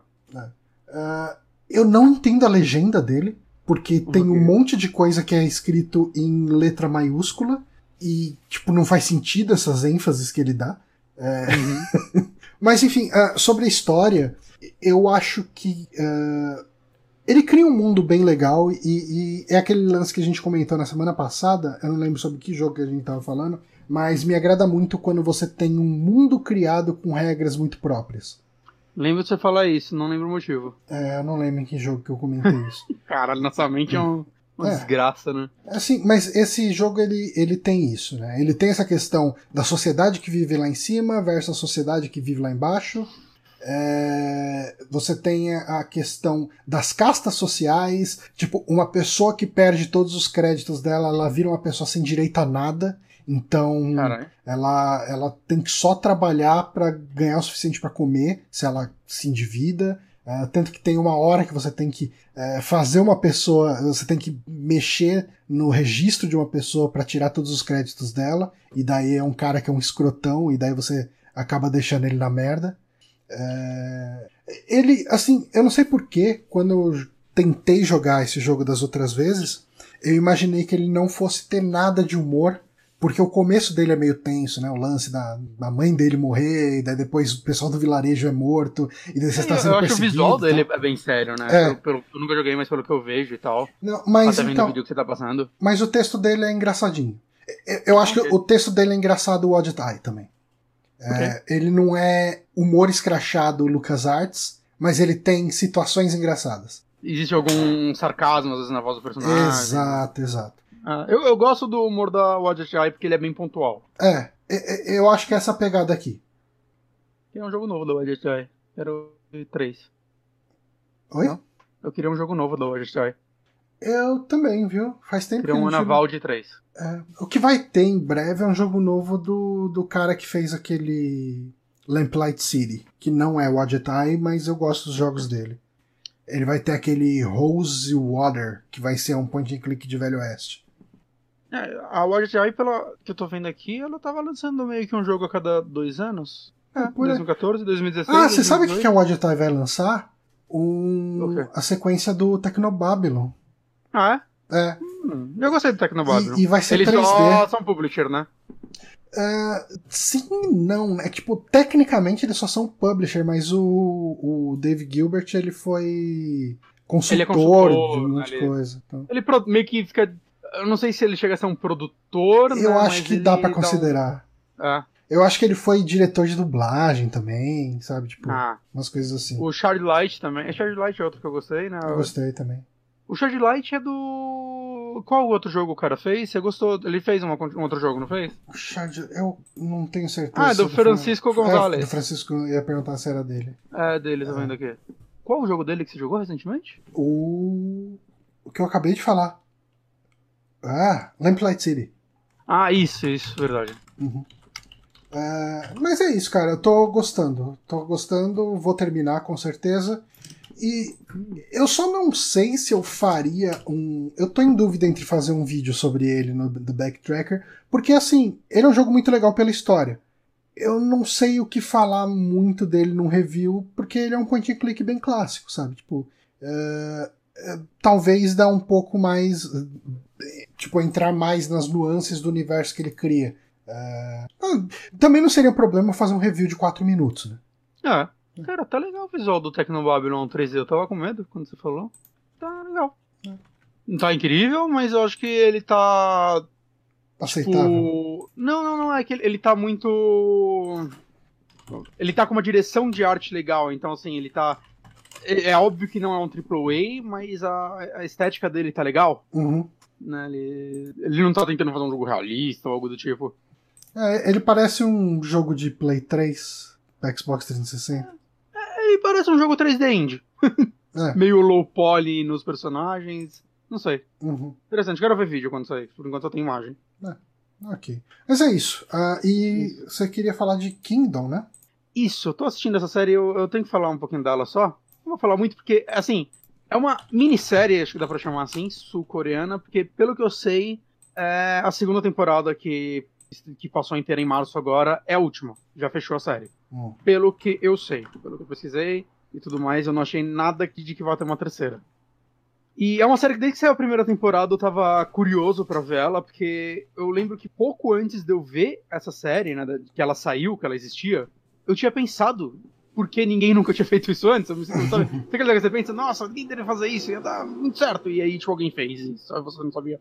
Ela é inspirada, na verdade, numa webcomic hum. que chama The Kingdom of the Gods. Eu até fui pesquisar se ela vende em algum lugar no Kindle. Eu achei um livro no Kindle com esse nome e dá pra sair HQ física na, na Amazon, mas tá, não, não saiu ainda e tá caro pra caralho.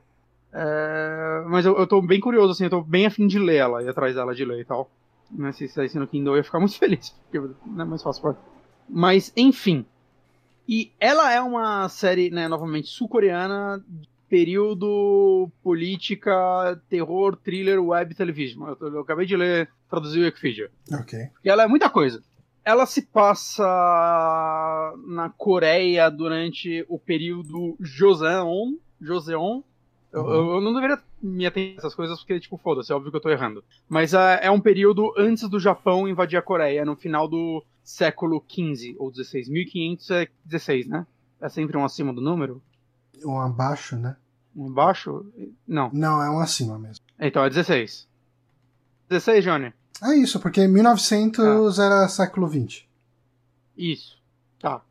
Então ele é no final do, do, do século 16. Ou 15. 1500. Anos de 1500. Anos. Séculos de 1500. Okay. Mais fácil. É, a série é bem curta, né? Já, já quero adiantar isso. É, não só elas são duas temporadas, mas elas são duas temporadas de seis episódios. E, assim, é, eu lembro que eu tuitei, deve ter umas duas semanas assim que eu tava pensando em ver ela, se alguém me recomenda, e muita gente veio me falar. É simplesmente a melhor coisa que a Netflix já fez. Eu não sei se eu vou a tanto de falar que é a melhor coisa que a Netflix já fez, mas é fácil uma das melhores coisas que a Netflix já fez, das produções é? da Netflix. Eu não sei se ela é produção, tipo, investimento da Netflix ou se ela só trouxe pra streaming, né? Eu não sei qual, se ela é só distribuidora, saca? Se ela já comprou a parada pronta e só colocou, como ela faz muito, né? Eu nunca sei as diferenciar essas paradas. Mas qual é o lance dela? Durante esse século XVI, vamos, vamos chutar que é 16 agora, é, é uma série muito política, é, hum. mas que acontece um apocalipse zumbi durante ela. Ok. E, assim, é, eu sou da tipo pessoa que torce o nariz sempre que alguém fala que é algo de zumbi é, está por aí. Uhum. Mas acho que o último filme de zumbi incrível que eu vi, que eu falei, isso é fantástico, foi o Train to Busan. Que é um filme coreano. Que... Exato. Cara, esse filme é, é, patético como esse filme. Se você não viu, veja. Uhum. E, cara, assim, é muito interessante essa série porque os zumbis dela é algo que está acontecendo, mas ela é uma série muito mais política, né? É, a gente acompanha alguns personagens, né? Mas acho que o, o, os principais, assim, o grupo é o príncipe, que vai ser. Ele é o príncipe herdeiro, digamos assim. Mas ele tá sendo. A, a rainha, né? Tá querendo matar ele, basicamente. A rainha é a esposa do pai dele, não é a mãe dele. Ele é um príncipe meio bastardo né? Que ele, ele era o príncipe herdeiro porque ele foi concebido antes do pai dele casar, né? Mas anos depois o pai dele casou com essa mulher e ela está grávida e ele já sabe na cara que tipo, ah, ok, é, eu vou ser morto porque nunca que o bastardo vai ser o rei. Então é, é uma série que lida muito com a conspiração desse personagem. É, ele ser tido, tipo, as pessoas estão. É, como pode dizer? É, caralho, apontando o dedo pra ele, Johnny, como, caralho. Acusando, Johnny, acusando, caralho, eu esqueci essa palavra. Acusando ele de estar conspirando contra o rei e a rainha, e por isso ele, né, o exército está atrás dele. E ele basicamente foge desse lugar. Isso daí é bem o comecinho da série. Ele foge dessa região junto com o guarda-costas dele. E assim, já começa que a, o tom dessa série é muito diferente do que eu esperava. Assim, que ele é um tom muito sério, mas, por exemplo, a relação entre ele e esse guarda-costas dele é meio incrível. Uhum. Porque enquanto ele é a porra do príncipe, é um jovem sonhador, ele é um cara muito bom. O guarda-costas dele, ele é um cara muito mais, vamos dizer assim, humilde, um pouquinho chucro, vamos dizer assim. é, ele é, tipo, muito fiel. Mas ele, tipo, ele quer que o príncipe faça a coisa certa, mas ele faz para jeito meio humilde, vamos dizer assim. Ok. Então ele, tipo, tem uma hora que eu, eu não lembro exatamente o que o príncipe fala ali, pelo amor de Deus, senhor príncipe, como, como uma pessoa da realeza pode estar falando esse tipo de palavra? Onde você aprendeu essas palavras? E ele, eu só ando com você, óbvio que é com você. Mas você não pode repetir essa coisa. é, é, tipo, logo no começo, a primeira né, que aparece os dois é o príncipe pedindo para ele roubar uma coisa da rainha. Assim, um negócio, um documento. Ele fala, cara, se eu for pego roubando, eu vou ser tipo, executado. Eu, não, eu vou ser demitido. Ele não ele dá pra coisa. Ele fala, eu vou ser demitido e eu preciso de dinheiro pra sustentar minha família. Aí o príncipe fala, é, se você fosse pego roubando comida, minha comida, você também seria. Aí ele vira, ah, senhor príncipe, mas você sabe que, que eu sou humilde, eu precisava dessa comida pra minha hum. família, você não, você não vai me dedorar por isso. Saca? Tipo, a relação dos dois é, é, muito esquisita, cara, e eu acho muito legal. Não. Saca? Ela, ela tem um tom de humor, mas ao mesmo tempo ela é muito séria. São seis episódios por temporada? É, são 12, são 12 episódios no total. Tá.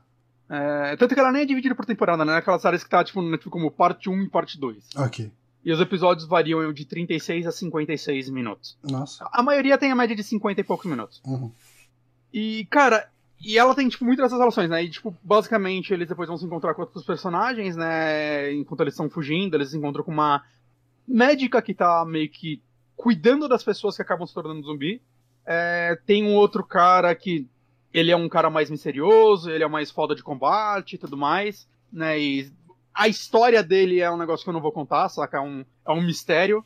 Mas, mas não, não no sentido anime, assim, é um mistério bem guardado, assim, né? O, o, que ele é e tudo mais. Eu acho que o desenvolvimento é bem sério, bem legal. Né? E tem um outro personagem que esse é, é um alívio cômico que você ama e odeia ele. Que é tipo, eu não sei se ele é um general, alguma coisa assim do exército. E ele é um cara meio novo. E ele é só o cara covarde da equipe, que, hum. tipo, ele tá nessa equipe é meio que sem querer, né? Na verdade, ele não tá exatamente com eles, né? Ele, eles se encontram e desencontram. E eu acho que a atuação desse cara é meio incrível. Porque ele faz umas caras de, tipo, não saber o que tá acontecendo o tempo todo, que é, tipo, que você vê coisas meio épicas, né? Essas histórias de época, eu sinto que eu... existe um padrão de atuação, saca? Que você vê nessas histórias. E eu sinto que esse cara, ele parece um personagem que você veria numa história mais moderna, eu, eu não sei, sempre que ele aparece eu fico meio. Ele meio que rouba a cena. É tipo, cara, você parece que você tá atuando num, numa série do século XX, assim, tipo, mais atual. E é um negócio de época e você era pra ser um cara respeitado e. É, é muito estranho, assim. E eu acho que é, essa estranheza acontece bastante nessa série. Saca? Com alguns personagens e eu acho que isso é muito legal. Outra coisa legal sobre ela é os zumbis, porque eles são um pouco diferentes, que eles, assim, eles são zumbis rápidos, o que eu acho que eu normalmente não sou fã de zumbi rápido, mas eu acho que nessa série eles funcionam muito bem, porque, cara, é uma galera com espada, arco e flecha, e, e tem, tipo, arma de fogo, mas aí aquelas armas de fogo o cara tem que acender um pavio Sim. pra explodir aquela porra. Então, assim, é. Os inimigos rápidos aqui mostram que, tipo, eles são um perigo constante e. Tipo, você tá fudido. Simplesmente você tá fudido. E eu acho que isso contribui muito, muito com a tensão. Essa série é muito tensa. Eu tô falando dela como se ela fosse uma série meio de humor, mas assim, é, comédia.